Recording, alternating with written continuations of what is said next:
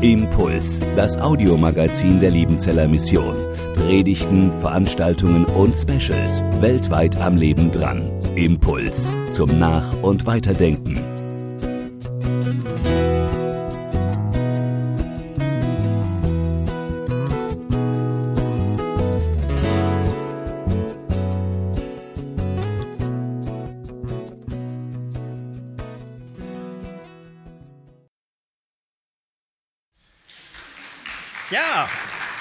Danke für die Einladung.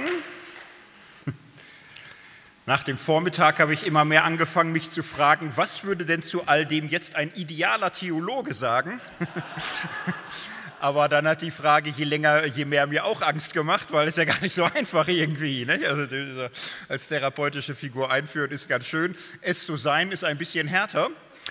Aber ich versuche mal einen, einen, realistischen Theologen hier abzuliefern und wir werden sehen, was wir davon haben.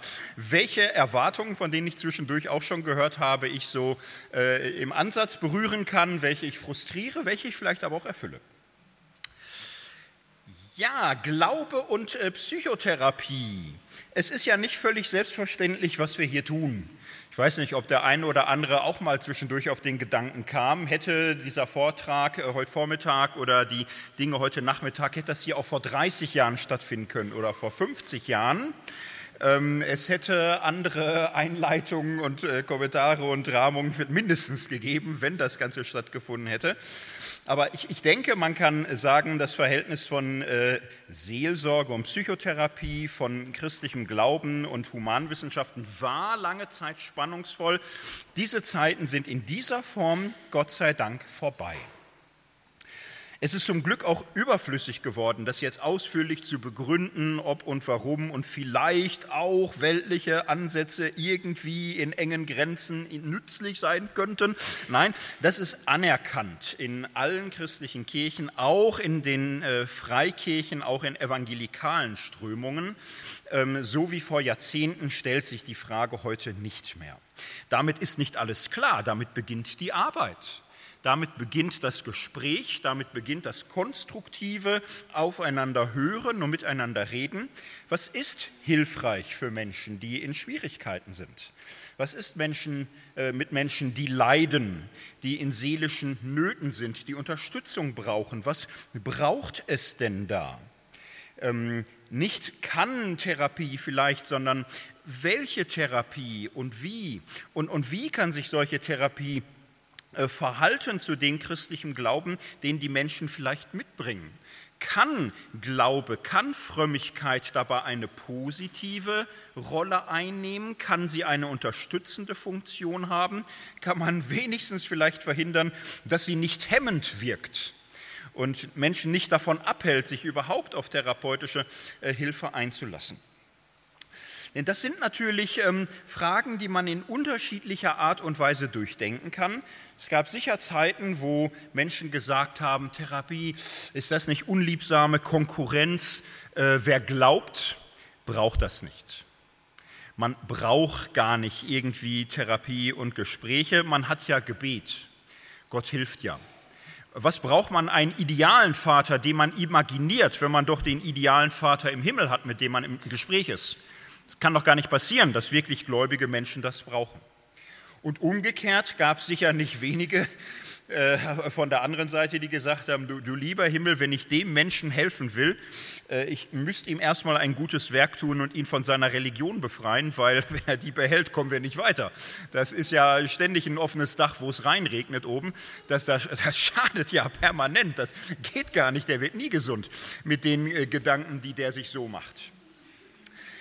Oder andere schwierige Fragen. Nicht? Ähm, inwiefern kann Gott dabei helfen? Es, es gab ja durchaus Formen therapeutischer Religion, äh, Formen äh, von Wellnessfrömmigkeit, äh, wo, man die ganze Kirche im Grunde schon so schick und modern und, und gläsern und hell und, und so weiter und im Grunde das Gefühl hatte, ähm, positives Denken funktioniert mit äh, religiösen Vokabeln zumindest nicht schlechter so, also man, man kann aus Gott ganz schön was rausziehen, wenn man das richtig einfädelt. Was natürlich auch die Frage aufwirft, was ist das für ein Gott? der immer so herrlich nützlich ist und im, im, im Grunde Therapie für Arme. Er, er, leistet all das, wo andere viel Geld für zahlen in einer langen Therapie. Ist das nicht eine Verzweckung des Glaubens? Ist es nicht eine Instrumentalisierung äh, Gottes, wenn er so einfach ähm, psychotherapeutisch genutzt wird? All diese Fronten und äh, Kämpfe möchte ich heute nicht weiter bedienen. Denn das sind äh, Abwege, das sind falsche Konkurrenzen, das sind falsche Gegenüberstellungen. Was aber dann ist die Aufgabe eines idealen Theologen in diesem Gespräch? Was kann der Beitrag dazu sein? Der Beitrag kann jetzt auch nicht sein, dass ich als Theologe sage, gut und schön haben wir weltliche Weisheit vernommen und jetzt sage ich mal, was für uns Christen davon in Frage kommt und was nicht. Das kann es ja auch nicht sein, dass man sich jetzt als Theologe oder als Christ anmaßt, jetzt hier äh, Schulnoten zu verteilen und äh, sagt, was geht oder was nicht geht. Dafür müsste man in ganz, ganz anderer Weise natürlich mit den Dingen vertraut sein. Was habe ich vor? Ich habe mich in den letzten Monaten mit dem Ansatz beschäftigt. Ich habe auch das Buch gelesen von Leonhard Schrenker. Ich kann es sehr empfehlen. Ich habe es komplett durchgelesen, von der ersten bis zur letzten Seite und dann quasi noch einmal gelesen und mir Gedanken gemacht, wie kann ich dazu ähm, in einer Art Parallelhandlung auf Spurensuche gehen in der Bibel, in biblischen Geschichten, im christlichen Menschenbild, im christlichen Gottesbild. Gibt es Berührungen, die entstehen? Kann ich ähm, Dinge entdecken im christlichen Glauben, die mir neu auffallen, weil ich mich damit beschäftigt habe? Kann es vielleicht auch sein, dass Fragen entstehen, Rückfragen, vielleicht Dinge, die im christlichen Glauben spezifisch und noch einmal anders sind und darüber hinausgehen? Um sowas geht es mir heute, um einen Versuch, das Gespräch aufzugreifen, so dass ich antworte, aber ähm, nicht so, dass ich jetzt hier äh, definitiv beurteile oder so, sondern im Zuge eines Gesprächs möchte ich mit ein paar theologischen Gedanken antworten auf das, was ich gelesen und bisher vernommen habe. Das wird so aussehen, die Einleitung war das bereits, die haben wir geschafft. Ich werde zunächst mal auf die anthropologischen äh, Grundfragen eingehen, Bedürfnisse und Herausforderungen als das, was ähm, das christliche Menschenbild zutiefst prägt. Dann habe ich mir gedacht äh, über das Thema Beschädigungen und habe da zur christlichen Sündenlehre einige Gedanken. Das äh, längste Kapitel wird das vierte sein, Wege der Heilung enthält der christliche Glaube auch in, in sich nicht nur äh, eine Vision ewiger Erlösung, äh, sondern auch ein, ein Bild von Heilungswegen hier und jetzt. Und äh, da meine ich vor allem ähm, die, die spirituelle Seite des christlichen Glaubens. Gibt es in der christlichen Spiritualität Aspekte, vergleichbare Aspekte, die in irgendeiner Form äh, mit dem Wohlsein des Menschen zu tun haben. Und abschließend möchte ich das Ganze in einem Fazit zusammenfassen. Ich möchte zunächst mal einige anthropologische Überlegungen anstellen. Wir haben das heute Morgen ja live gehört. Wir sind alle ungefähr auf einem Wissensstand. Ähm, die Pessotherapie identifiziert eine ganze Reihe von menschlichen Grundbedürfnissen. Und äh, mein Eindruck dabei war, je länger, je mehr, ähm, ich finde, das hat was zutiefst äh, alttestamentlich-jüdisches, wie der Mensch äh, wahrgenommen wird. Der Mensch wird wahrgenommen in einer ganz dichten leiblich-seelischen Einheit mit äh, Grundbedürfnissen und Fragen, äh, die zutiefst in seine Körpersignatur und in sein frühkindliches Werden eingezeichnet sind. Und ähm, das fand ich eine faszinierende Perspektive auf den Menschen. Ich weiß, es gibt andere äh, Theorien von Grundbedürfnissen, es gibt die Maslow'sche Bedürfnispyramide und, und so weiter. Da möchte ich mich als Theologe in keiner Weise einschalten, weil das die Zunft der Psychologen ausverhandeln muss. Aber ich lasse mich auf dieses Gesprächsangebot ein und äh, suche Parallelen in der christlichen Wahrnehmung des Menschen und bin vor allem im Alten Testament vielfach fündig geworden. Einfach indem ich mal eine kleine Liste zusammengestellt habe. Es geht im biblischen Menschenbild äh, sehr oft darum, dass Menschen einen Platz bekommen. Das Erste, was Gott mit dem Menschen macht, er gibt ihnen einen Ort, er gibt ihnen einen Garten. Und äh, Gärten hat man nicht einfach so. Nicht? Die, die, die, die sind nicht schon nach dem Urknall sofort fertig oder so. Gärten sind äh, bereitete Orte. Es sind gestaltete Plätze. So, und äh, Gott gibt dem Menschen von Anfang an einen gestalteten Ort. Ich habe einen Psalmvers hier mal symbolisch genommen. Du stellst meine Füße auf weiten Raum. Äh, das tut Gott. Er tut es mit seinem Volk, indem er seinem Volk Land gibt. Ein schönes Land, ein Land, in dem Milch und Honig fließt. Gott gibt Raum, Gott gibt ein Land, Gott gibt einen Ort, wo er zu finden ist. Er gibt ein Haus. Und es spielt immer wieder eine große Rolle, dass Gott Raum schafft für die Menschen, auch Räume der Begegnung, auch Räume, wo Menschen Heimat finden können. Psalm gibt es das Bild, äh, dass die Seele im Tempel Heimat findet wie der Vogel in seinem Nest. Ein gestalteter Ort, den Gott gibt, um da zu sein, um da im tiefsten Sinne Heimat zu haben. Und das heißt viel für ein Volk, was sich äh, seines äußeren Raums längst nicht immer sicher sein konnte ist ja für die jüdische Geschichte zutiefst prägend, dass sie im, im Grunde nur einen kleinen Teil ihrer geschichtlichen Existenz in dem Land gelebt haben, von dem es heißt, das ist euer Land, sondern meistens hatten sie das nicht. Meistens war die Raumfrage sehr, sehr umstritten. Zweitens, Nahrung. Das erste Gebot ist im Grunde, du sollst essen. Genesis 2, nicht? Du sollst essen von allen Bäumen hier im Garten. Das erste, das, was Gott tut, nachdem er Raum schafft, ist, dass er ganz schlicht das Naheliegendste äh, vorhält, nämlich Nahrung. Ein Psalmvers dazu, ich bin der Herr dein Gott, der dich aus Ägyptenland geführt hat. Berühmte Worte, so beginnen die zehn Worte, äh, die zehn Gebote, die Selbstvorstellung Gottes. Und dann in diesem Psalm, tu deinen Mund weit auf, lass mich ihn füllen. So, das ist die Selbstvorstellung Gottes und Gott verbindet sein Wesen damit dass er den Menschen ernährt, dass er den Menschen versorgt, dass er ihm Nahrung und Fülle gibt. Auch jetzt könnte man eine weite Geschichte des Ernährens erzählen. Gott bindet die Urerinnerung Israels, den Auszug aus Ägypten, mit Mahlfeiern, mit dem Passamahl. Jesus verdichtet sein ganzes Leben, die ganze Gemeinschaft mit seinen Jüngern darin, dass er am Ende mit ihnen ein Mahl hält so im christlichen Gottesdienst von der Urgemeinde an, in den Großteil der Kirchengeschichte, äh, gehört in jeden Gottesdienst die Feier des christlichen Abendmahls. Miteinander essen und trinken und schöne Musik hören, das ist das Zentrum des christlichen Gottesdienstes. Es gibt äh, manche Strömungen, die das so ein bisschen vernachlässigen, aber ich darf das als Lutheraner vielleicht mal freundlich in Erinnerung rufen, dass das eigentlich auch eine schöne Sache ist. Und der Mensch lebt nicht nur vom Wort allein, sondern auch vom, vom Brot, was er aus Gottes Hand empfängt und äh, mit Geschwistern teilt in der Gemeinschaft vor Gott. Und, Jesus setzt dieses äh, Miteinanderessen ein im Ausblick, dass er sagt, und ich werde nicht mehr vom Getränk des äh, Weinstocks trinken, bis wir im Reich Gottes zusammen zu Tisch sitzen werden, essen.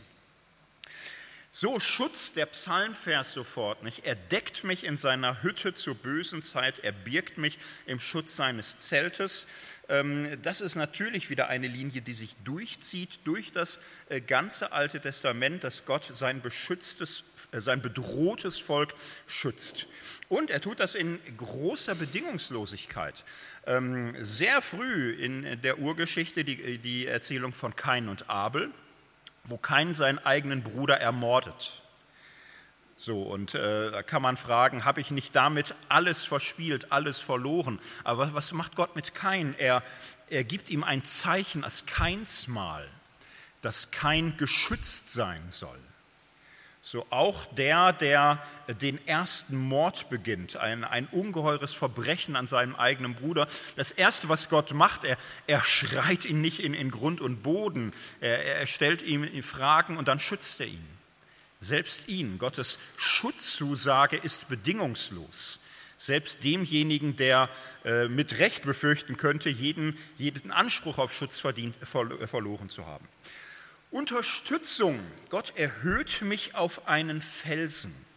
Auch das etwas häufig in dem Psalm, äh, viele Bilder des Wankens, des Fallens, des Sinkens und dann immer wieder und Gottes Hand ergriff mich. Gott hilft, Gott unterstützt. Ähm, sofort Adam und Eva am Anfang, Gott macht ihnen äh, Röcke aus Fellen, er kleidet sie. So, er hilft, er, er gibt ihnen Starthilfe. Letzter Punkt, Grenzen wohl dem, der den Herrn fürchtet äh, und auf seinen Wegen geht. Die ganze Tora Israels handelt von guten Grenzen. Es ist in der Tora, fünf Bücher Mose, sehr viel auch von Nein die Rede, sehr viel von nicht das, nicht begehren, nicht neiden, nicht stehlen, nicht an sich greifen, nicht üble Nachrede betreiben. Aber es sind die Grenzen des guten Lebens, die damit markiert werden. Die Grenzen des Weges, auf dem der Mensch sicher unterwegs ist. Und diese Grenzen spielen eine große Rolle. Das, das ärgert manche am Christentum, das ärgert manche am Alten Testament, aber es ist offensichtlich völlig unverzichtbar für diese Geschichte. Ja, direkt am Anfang ist ähm, Gott gibt Nahrung und dann setzt er eine Grenze. Nicht die Früchte vom Baum in der Mitte des Gartens. Von Anfang an eine Grenze, dass Gott dem Menschen verwehrt, sich selbst in den Mittelpunkt von allem zu begeben. Das ist nicht sein Ort. Sofort diese eine Grenze, die den Menschen schützen soll, die ihn bewahren soll. Das heißt, ich nehme wahr, viele Grundgedanken, die wir heute Morgen auch gehört haben, lassen sich biblisch wiederfinden. Sie ziehen sich durch die Urgeschichte hindurch. Der Mensch ist ein Bedürfniswesen, Nefesh, wir haben es in der Einleitung bereits gehört, Kehle, Bedürftigkeit, der Mensch ist ein bedürftiges Wesen. Und das unterscheidet ähm, das äh, biblische Menschenbild durchaus von modernen Menschenbildern, die es gibt. Es gibt Menschenbilder, die den Menschen definieren durch Arbeit. Der Mensch ist das, was er leistet. Oder die den Menschen bestimmen durch Freiheit. Der Mensch ist das, wozu er sich bestimmt will das alles nicht pauschal madig machen, weder das liberale noch das marxistische Menschenbild, aber das biblische Menschenbild ist anders, es fängt elementarer an. Der Mensch ist zunächst das bedürftige Wesen. Er ist hineingestellt in diese Grundabhängigkeiten und das lässt sich nicht einfach überspielen, dass der Mensch äh, sich durch Leistung und Arbeit und, und Selbstbestimmung zu definieren vermag. Ich möchte jetzt nicht den ganzen Ansatz durchsprechen. Es wäre reizvoll, die Grundherausforderungen ähnlich anzuschauen. Auch hier könnte man äh, vergleichbare Dinge entdecken. Aber ich, ich bleibe mal auf dieser Ebene und, und sage, ähm, wie wir den Menschen sehen, hat sehr viel damit zu tun, wie wir mit ihm umgehen. Es macht einen Unterschied, ob ich Menschen äh, fordernd sehe, erwartend, verlangend oder ob ich Menschen auch wahrnehmen kann in ihrer Bedürftigkeit, in ihrer Verletzbarkeit, in ihrer Schutzbedürftigkeit. Darum äh, scheint mir das ein, ein wichtiger Aspekt zu sein im biblischen Menschenbild, der ähm, einfach durch die Beschäftigung mit Pesso auch vielleicht nochmal neu ins Bewusstsein treten kann. Ein zweiter Gedanke ähm, menschliches Leben ist in der Regel nicht ausgestattet mit idealen Vätern und idealen Müttern und idealen Gärten und idealen Wegen, ähm, dass die Welt im Argen liegt, wie es im ersten Johannesbrief heißt, hat äh, kein ernstzunehmender Mensch in Vergangenheit oder Gegenwart je bestritten. Irgendwas ist komisch, irgendwas stimmt nicht, irgendwas ist hier nicht nicht ideal. So, sonst bräuchte man sehr vieles nicht. So, es ist nicht ideal. Und wie kommen Dinge zustande, die Menschen auf schiefe Ebenen bringen? Wie kommt es zustande, dass Menschen einen guten Weg verlieren? Wie werden Menschen beschädigt? Wie erleiden sie Schaden? In der Erziehung und in, in vielen Dingen. In der Bibel geht es darum, und äh, Gott nimmt sich dieser Fragen an, Psalm 147, Gott heilt die zerbrochenen Herzen und verbindet ihre Wunden. All dies kann passieren. Und jetzt möchte ich nicht sofort dazu übergehen und zu sagen, das ist so und ähm, der Glaube ist Gott sei Dank eine Hilfe, sondern eine selbstkritische Denkschleife anfügen die so funktioniert. Es gibt nicht nur äh, nicht immer ideale Mütter und ideale Väter und ideale Wege und ideale Gärten, es gibt manchmal auch nicht ideale Frömmigkeit. Es gibt manchmal auch Glaubensweisen, die nicht optimal sind, die dem Gedeihen des Menschen nicht immer dienen, die manchmal dysfunktional sind, die manchmal regelrecht äh, toxisch sind, regelrecht giftig. Und ähm, darüber sollten fromme Menschen nachdenken. Was ist das Beschädigungspotenzial von Frömmigkeit?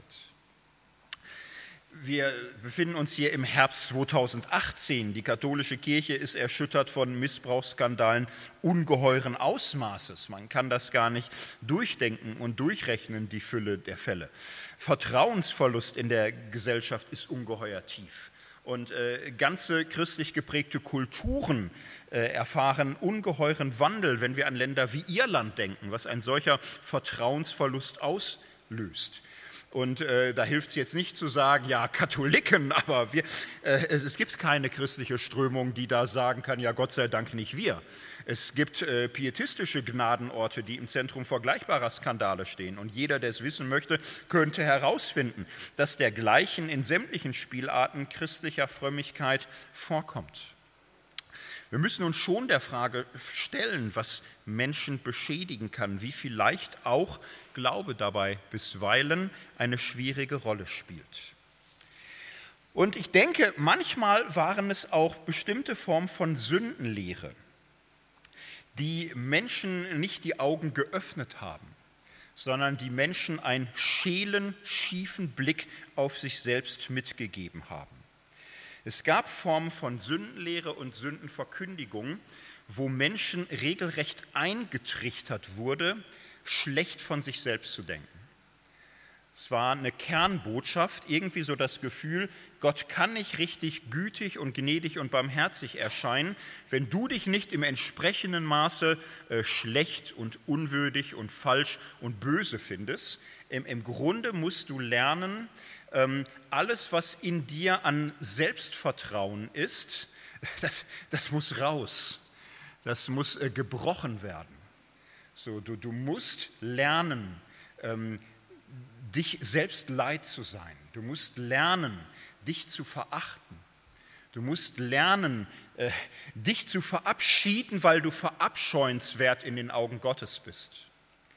Und wenn du das schaffst, dann würde Gott in seiner Liebe und seiner Gnade und in seiner Barmherzigkeit trotzdem lieben. Nicht, weil du liebenswert bist, da ist nämlich gar nichts, sondern ähm, ja, weil er sich dann äh, um seinetwillen, um seiner Barmherzigkeit willen dir zuwendet, der du nichts davon verdient hast und du wirst ihn preisen.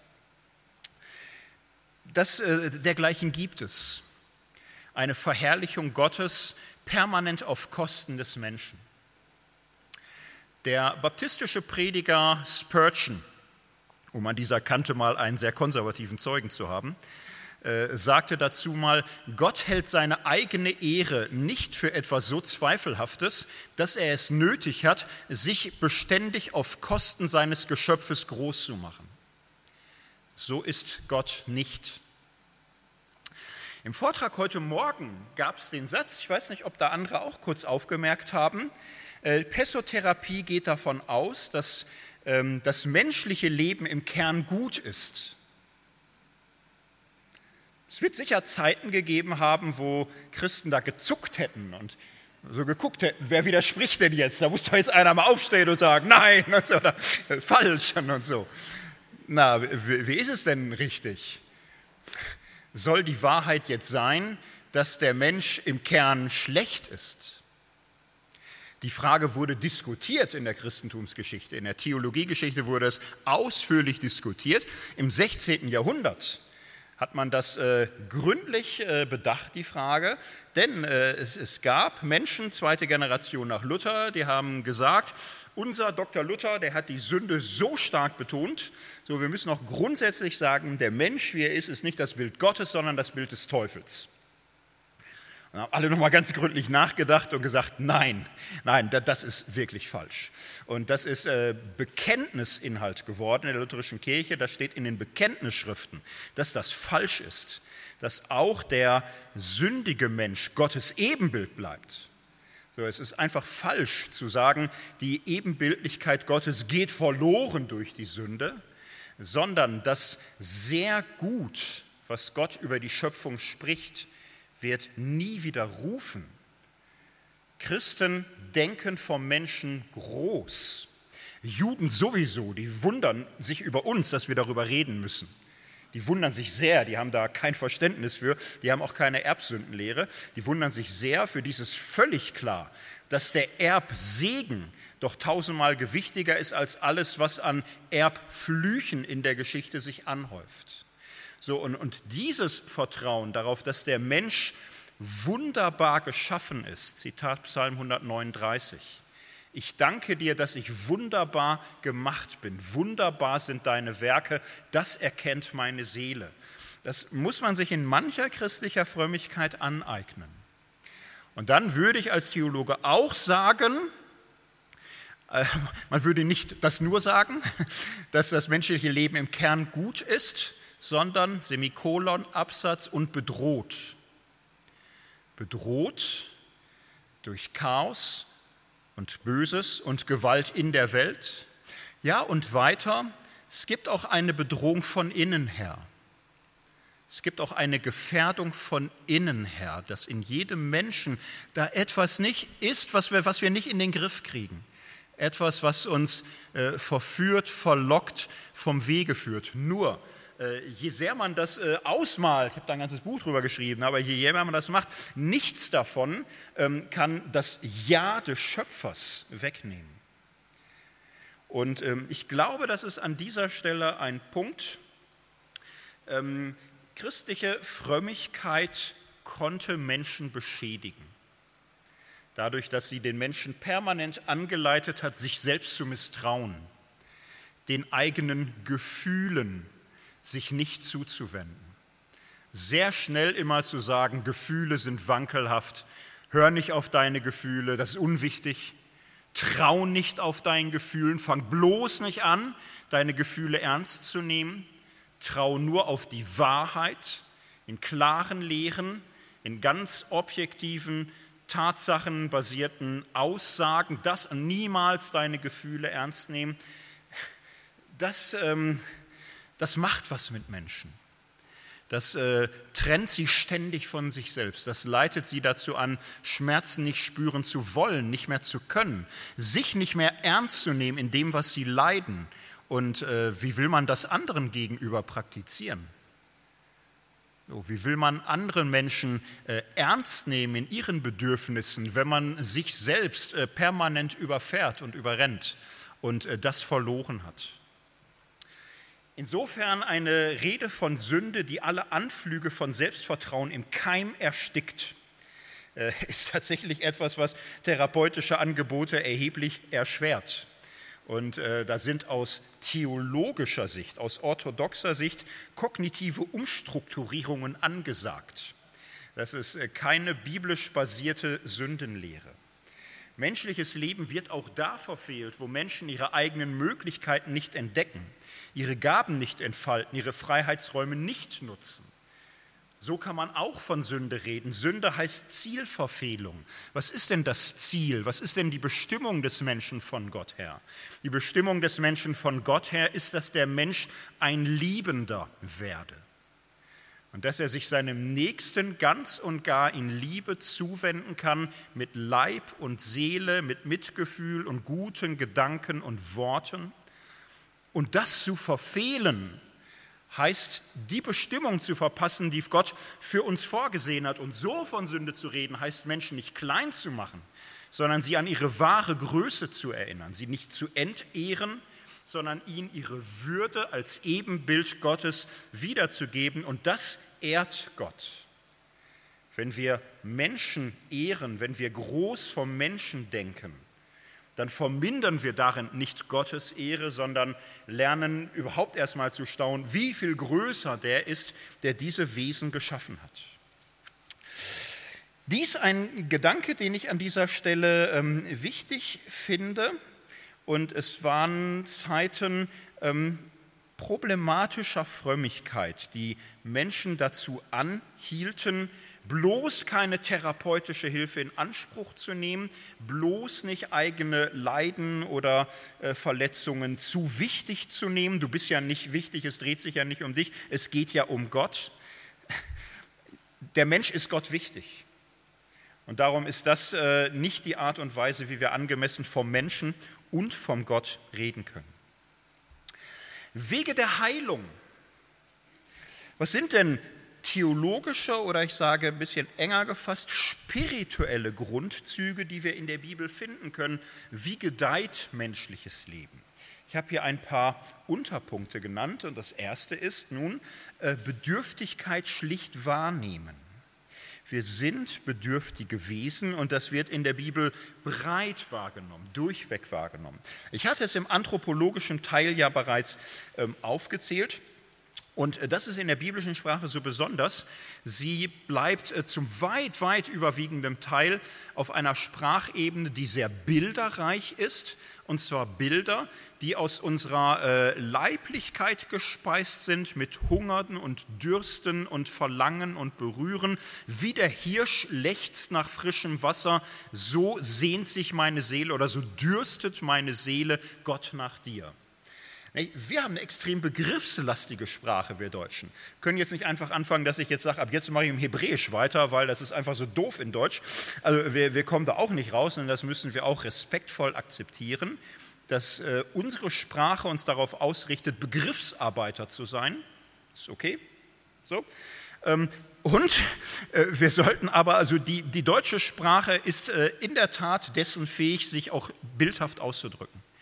Äh, Lutherbibel funktioniert ja auch irgendwie. Und äh, das sollte keine Theologie und äh, auch keine Predigt und keine Seelsorge verlieren, so dass sie den Menschen in seiner Bedürftigkeit wahrnimmt. Und ich fasse 4.1 und 4.2 da eng zusammen. Die Bedürftigkeit in ganz körperbasierten Bildern beschreibt. Ich möchte es ansatzweise mal verdeutlichen wieder an der Psalmensprache, die biblische Klage zutiefst leib- und gefühlszentriert. Über das Gebet kann es im Psalter heißen, ich schütte mein Herz vor dir aus. So, darum geht es.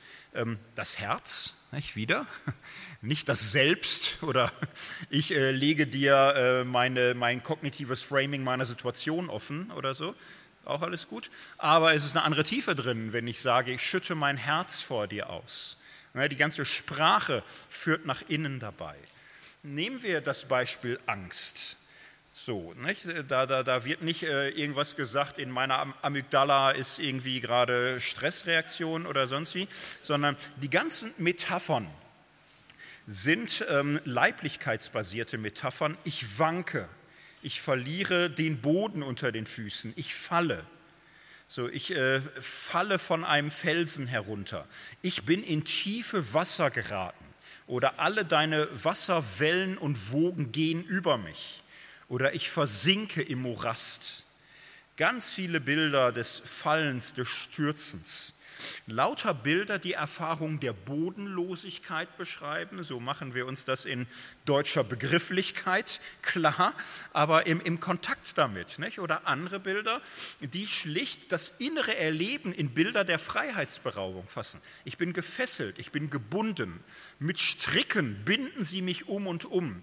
Ich bin gefangen gesetzt, ich bin in der Zisterne, ich bin in der Tiefe, ich bin eingesperrt um mich herum ist es dunkel, Finsternis ist um mich um und um.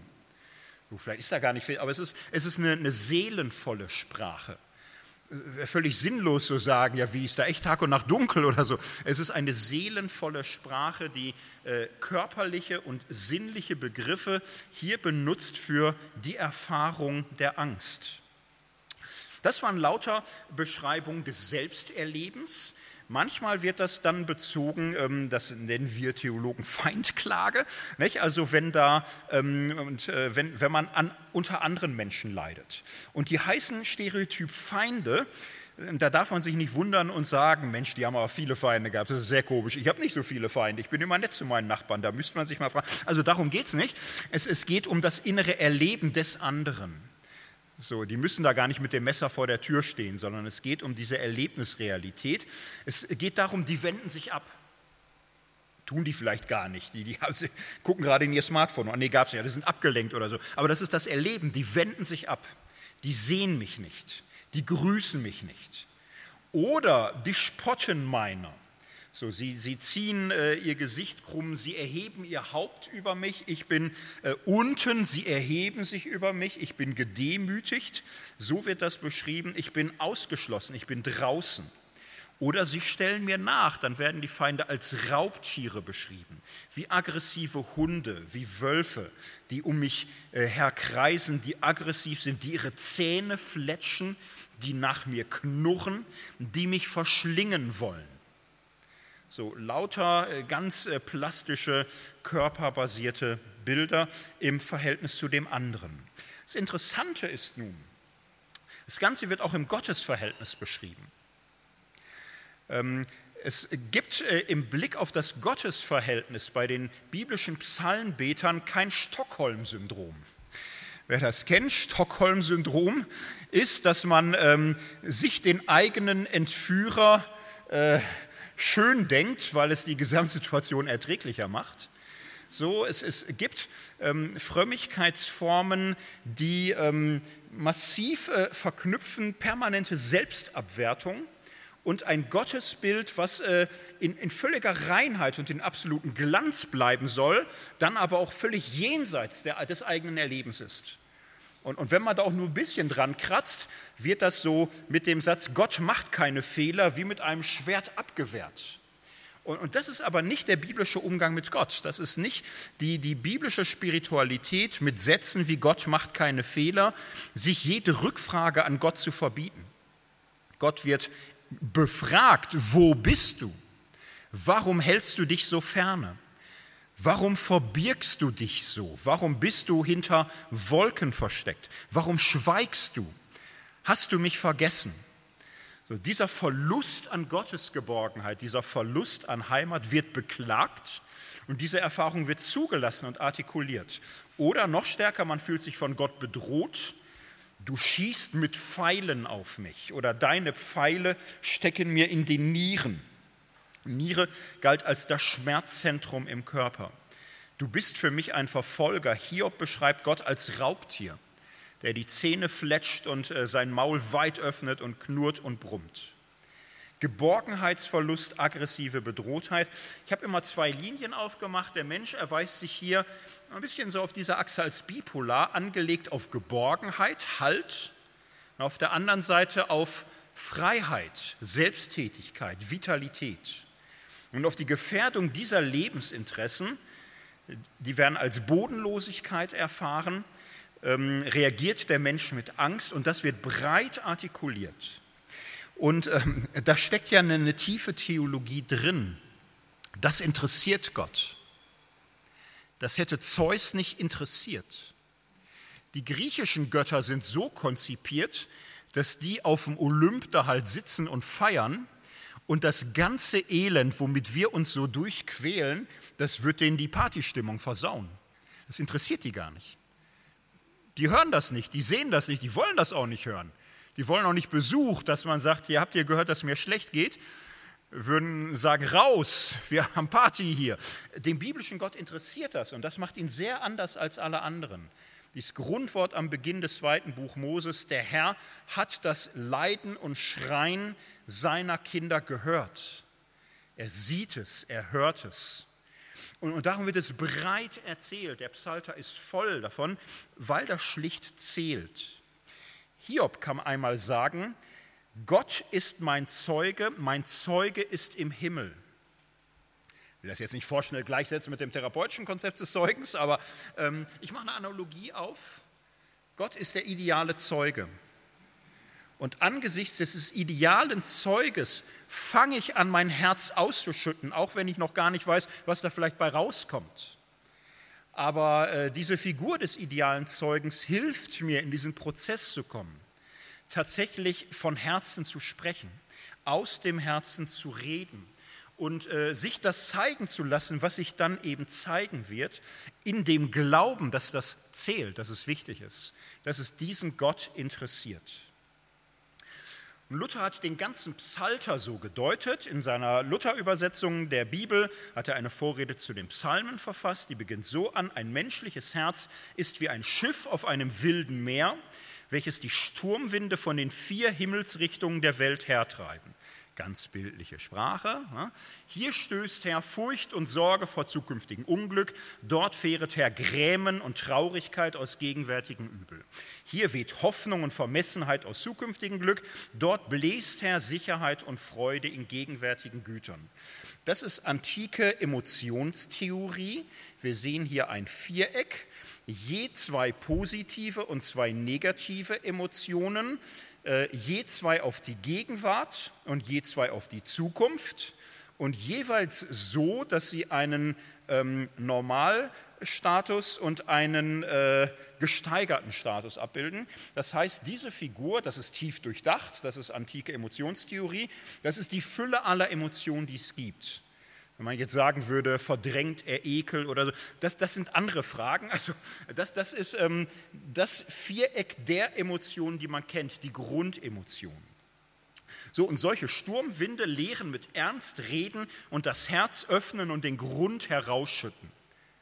Denn wer in Furcht und Not steckt, redet anders vom Unglück als der, der in Freuden schwebt. Und wer in Freuden schwebt, redet und singt ganz anders von Freuden als der in Furcht steckt. Es geht nicht von Herzen, sagt man, wenn ein trauriger lachen oder ein fröhlicher weinen soll. Das heißt, seines Herzens Grund steht nicht offen und ist nicht heraus. So, und so tun es die Beter im Psalm. Und sie werden darin Rollenmodelle authentischen Sprechens über das eigene Erleben, über die eigenen Gefühle, die ganz äh, leibverbunden ausgedrückt werden. Was ist das meiste im Psalter, wieder Zitat? Denn solch ernstlich reden in allerlei solchen Sturmwinden. Wo findet man feinere Worte der Freude, als die Lob- und Dankpsalmen haben? Da siehst du allen Heiligen ins Herz, wie in schöne, lustige Gärten, ja wie in den Himmel wie feine, herzliche, liebliche Blumen darin aufgehen von allerlei schönen, fröhlichen Gedanken gegen Gott um seiner Wohltat willen. Umgekehrt, wo findest du tiefere, kläglichere, jämmerliche Worte der Traurigkeit, als sie die Klagepsalmen haben? Da siehst du abermals allen Heiligen ins Herz, wie in den Tod, ja wie in die Hölle. Wie finster und dunkel ist dadurch allerlei betrübten Anblick des Zornes Gottes. Auch da, wo sie von Furcht oder Hoffnung reden, brauchen sie solcher Worte, dass dir kein Maler die Furcht oder Hoffnung so abmalen und kein Cicero oder Redekundiger sie dir so schildern könnte. Das leisten die Psalmen. Und jetzt muss man sich Folgendes klar machen. Das wird nicht einfach blind rausgeschüttet. Der ganze Psalter hat eine sehr weise, kluge Komposition, die wir in den letzten ein, zwei Jahrhunderten immer besser und tiefer verstehen. Das Ganze ist im, im Grunde noch einmal eingebettet in die Geschichte Israels mit seinem Gott. Und jeder Psalm ist nicht nur äh, nackte Authentizität, so ist es mir gerade, äh, sondern der Ausdruck der eigenen Gefühlswelt ist immer schon hineingestellt in die große Geschichte mit Gott, so dass in jedem Psalm an irgendeiner Stelle Bekenntnisse der Zuversicht, des Vertrauens oder Beschwörungen früherer Hilfe Gottes vorkommen. Das heißt, all das, was ich äh, aus mich heraussetze, ist nicht nur etwas, was mich wieder zurückführt in den Schmerz, wo ich um mich selbst kreise, sondern das Ganze ist in einen heilvollen Rahmen gehalten, einen Rahmen der Befreiung durch Gott, der Erlösung durch Gott, so dass ich auf diese Hoffnung hin, dass diese Befreiungserfahrung mit Gott sich auch an mir erweist, als Grundlage für mein Beten nehme. Es gibt einen Psalm, wo das nicht vorkommt, der Psalm 88. Der einzige Psalm, der auf Moll anfängt und auch so endet. Letzte Wort ist Finsternis und so ist auch der ganze Psalm. Und vielleicht ist das nicht schlecht, dass es auch ein Psalm gibt für völlige Ausweglosigkeit. So, wo, wo nichts greift und nichts gelingt. Und auch das hat ein Ort, aber auch tief versteckt im Psalter mittendrin. So, der dann schichtförmig das Ganze einbettet in lauter Bilder der Hoffnung, lauter Erinnerungen an gelungenes Leben und Bitte um Wiedergelingen äh, des Lebens, was ich mit Gott führen möchte. Hilfe erfahren.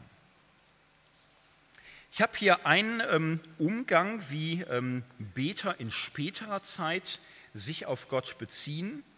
wie sie ähm, lernen, Gott in Anspruch zu nehmen und möchte an diesem Beispiel das nun auch nochmal ähm, klar machen, wie spirituell Menschen Gott als Hilfe erlebt haben, wenn sie sich an ihn gewandt haben.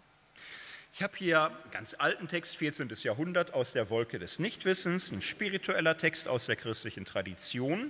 Wir, wir kennen nicht den Fall, es ist ein, ein, Seelsorger, der hier anleitet, jemand, der bei Ihnen in geistlicher Begleitung ist, der eingeführt wird in geistliches Leben. Und er bekommt hier ähm, folgende Weisung.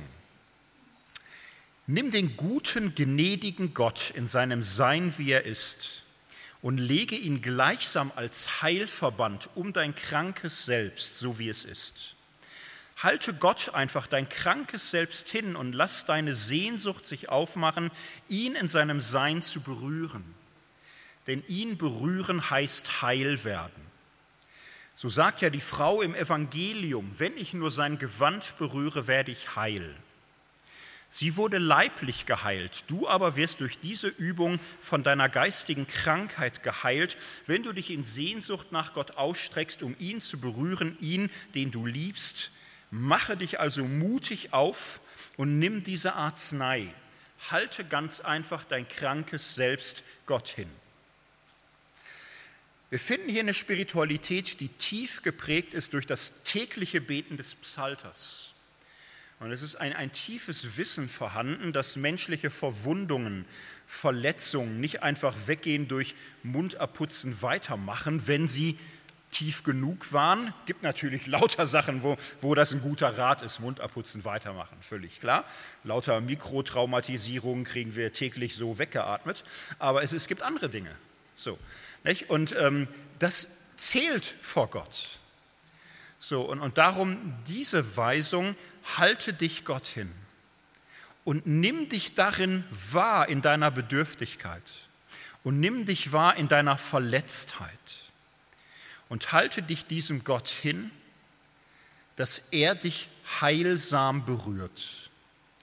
Und dann wird das mit einer kleinen Geschichte verknüpft. Es gibt die Geschichte, äh, Lutherbibel sagt das von der blutflüssigen Frau die zu Jesus kommt und sich gar nicht traut, ihn anzusprechen, weil ihr das alles peinlich ist und sie so, so übermäßig beschämt ist durch ihr ganzes Leben, die aber sich ihm naht und ihn berührt und geheilt wird, die diese Erfahrung macht. Das heißt, dieses Gebet wird nun hineingenommen in die Jesusgeschichte, so dass hier im Grunde diese Jesus-Geschichte einen Rahmen stiftet. So wie die Frau zu Jesus kam und geheilt wurde, so kannst auch du zu Gott kommen. So kannst auch du dich Jesus nahen. Und du kannst dich nach ihm ausstrecken, mach dich mutig auf. Und darin steckt auch eine Selbstermächtigung. Als diese Frau geheilt ist, lässt Jesus ja nicht gut sein, sondern er sagt, da war doch was Tritt hervor, Frau. So, also können wir ja sagen, warum macht er der Arm denn so Stress? Die wollte ja extra da heimlich schnell und unauffällig geheilt werden. Das ist auch ein bisschen hart, dass er sie jetzt da zwingt und so. Aber er ermächtigt sie dadurch. So, und äh, als sie dann vortritt, spricht er sie an meine Tochter. Er stellt sie hinein in eine neue Beziehung, die so vorher noch nicht war. So, und äh, sagt dann nicht, meine Tochter, habe ich das nicht großartig gemacht? Bin ich nicht ein super Heiland? Gib zu, so einen wie mich hast du noch nicht gesehen. Ich bin schon der Tollste, muss ich ganz ehrlich sagen. Ich habe dich geheilt. Ja, nein, kein Wort, kein Wort. Meine Tochter, dein Glaube hat dich geheilt. Jesus erkennt das an, ihren Mut und ihr Vertrauen und dass sie sich aufgemacht hat und dass sie Subjekt wurde und dass ihre Sehnsucht sie so weit gebracht hat, ihn so unverschämt schräg von der Seite anzufassen, obwohl sie unrein ist und ihn faktisch kontaminiert hätte. So, und das erkennt er aber an. Meine Tochter, dein, dein Glaube hat dich geheilt. So, Ermächtigung, Heilung, all das steckt in der Geschichte drin. So gibt es spirituelle Wege der Heilung. Und jetzt möchte ich zurück auf die Ausgangsfrage. Sind wir jetzt doch beim Lückenbüßer angekommen? Nein, ich möchte das jetzt an einem Bild mal verdeutlichen.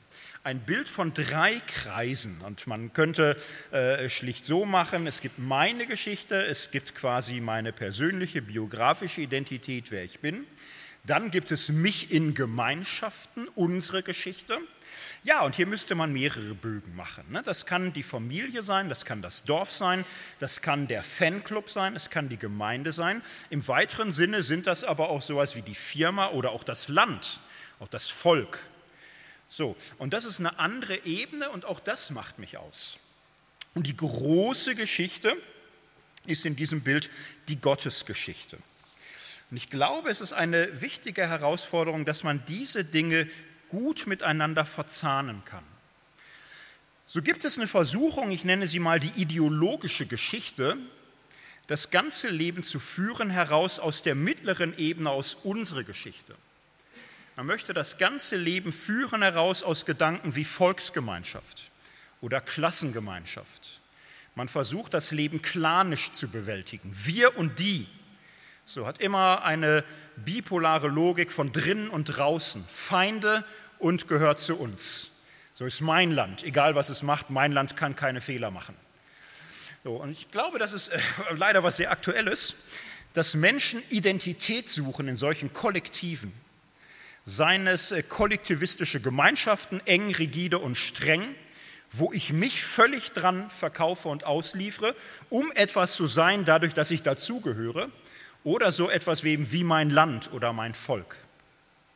So Menschen sind dann oft nicht fähig, ihre eigene Geschichte wahrzunehmen. Es wird sehr viel kompensiert auf dieser großen Ebene. Das, was man an, an Selbstvertrauen im persönlichen Leben nicht hat, wird projiziert auf ein Idealkollektiv, was unbesiegbar und super und überlegen und so weiter ist, weil man es nicht schafft, diese beiden Ebenen auseinanderzuhalten.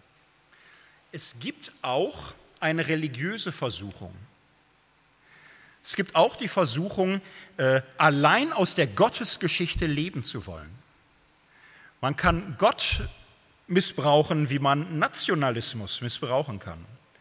Dass das die einzige Identität sein soll, die man überhaupt haben will, mein Gott und ich. Oft verknüpft dann auch mit einer Gemeinschaft, die so konfiguriert ist, aber manche kriegen das auch ganz allein hin. Äh, immer Gott und ich haben erkannt das. So. Und ihnen ist dann auch egal, was mit ihnen ist und ihre Verwundungsgeschichte oder auch ihre Begabung. All das wird immer völlig untergeordnet dieser einen großen Geschichte. Auf dieser Ebene braucht man dann keine Gesundung, keine Heilung, keine Therapie, keine Gespräche, weil es zählt ja alles nicht, ist ja alles unwichtig. Die große Geschichte beantwortet alle und jede Frage. Diese große Geschichte ist dann auch völlig gleichgültig gegen mittlere Geschichten hat dann keinen Sinn für Suche der Stadt Bestes. Geht ja sowieso alles den Bach runter. Muss ich mich doch nicht kümmern um arme, gerechte und Fremde? Wo komme ich denn dahin? Äh, ich will die zum Glauben führen. Alles andere interessiert mich an denen gar nicht. Mich interessiert auch nicht Staat. Mich interessiert auch nicht Wissenschaft. Wissenschaft ist für mich auch nur Bedrohung oder egal. Mich interessiert nur meine religiöse Geschichte. Solche Religion ist in der Tat dann immer Gegensatz äh, überhaupt so für so Veranstaltungen, sich um sich zu kümmern, sich ernst zu nehmen.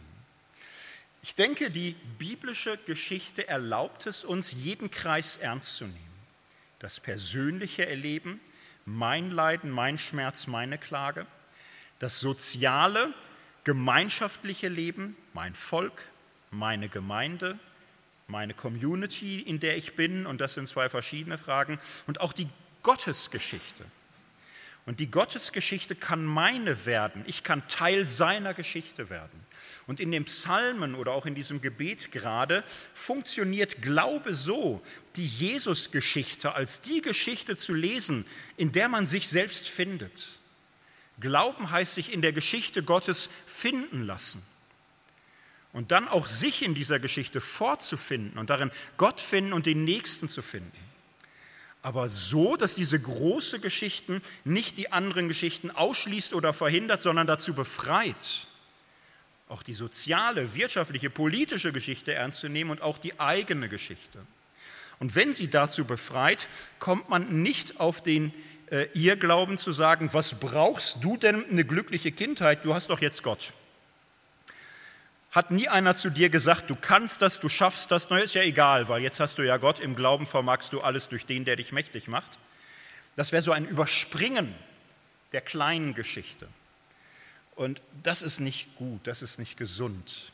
Und, und so verstehe ich das Verhältnis von, von äh, Glaube und Therapie, von Seelsorge und Psychologie, dass es Raum für beides geben muss und jeder auch weiß, in welcher Geschichte er sich befindet. Und dass, wenn es gut läuft, diese Geschichten miteinander so eine Art Kohärenz, so eine Art Harmonie, so eine Art Analogie bilden. Die christliche Kerngeschichte ist ja, dass Gott, unser Schöpfer, uns von Anfang an liebt und uns durch alle Brüche hindurch rechtfertigt und rettet in Christus, so dass seine Barmherzigkeit alles umfasst, unsere Gaben und Güter, aber auch unsere Grenzen und unsere Abwege. Und es ist eine Geschichte des Jahres von Anfang bis zum Ende.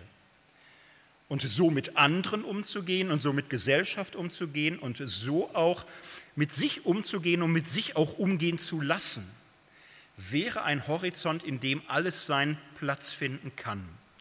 So habe ich versucht, heute ein bisschen Theologie zu treiben und damit bin ich für heute Nachmittag am Ende. Vielen Dank.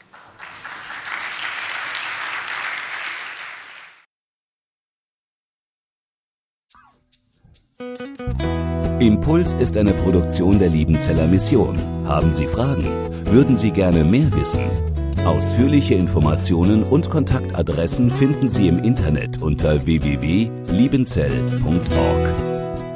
Liebenzeller Mission produziert ebenfalls das Fernsehmagazin Weltweit am Leben dran.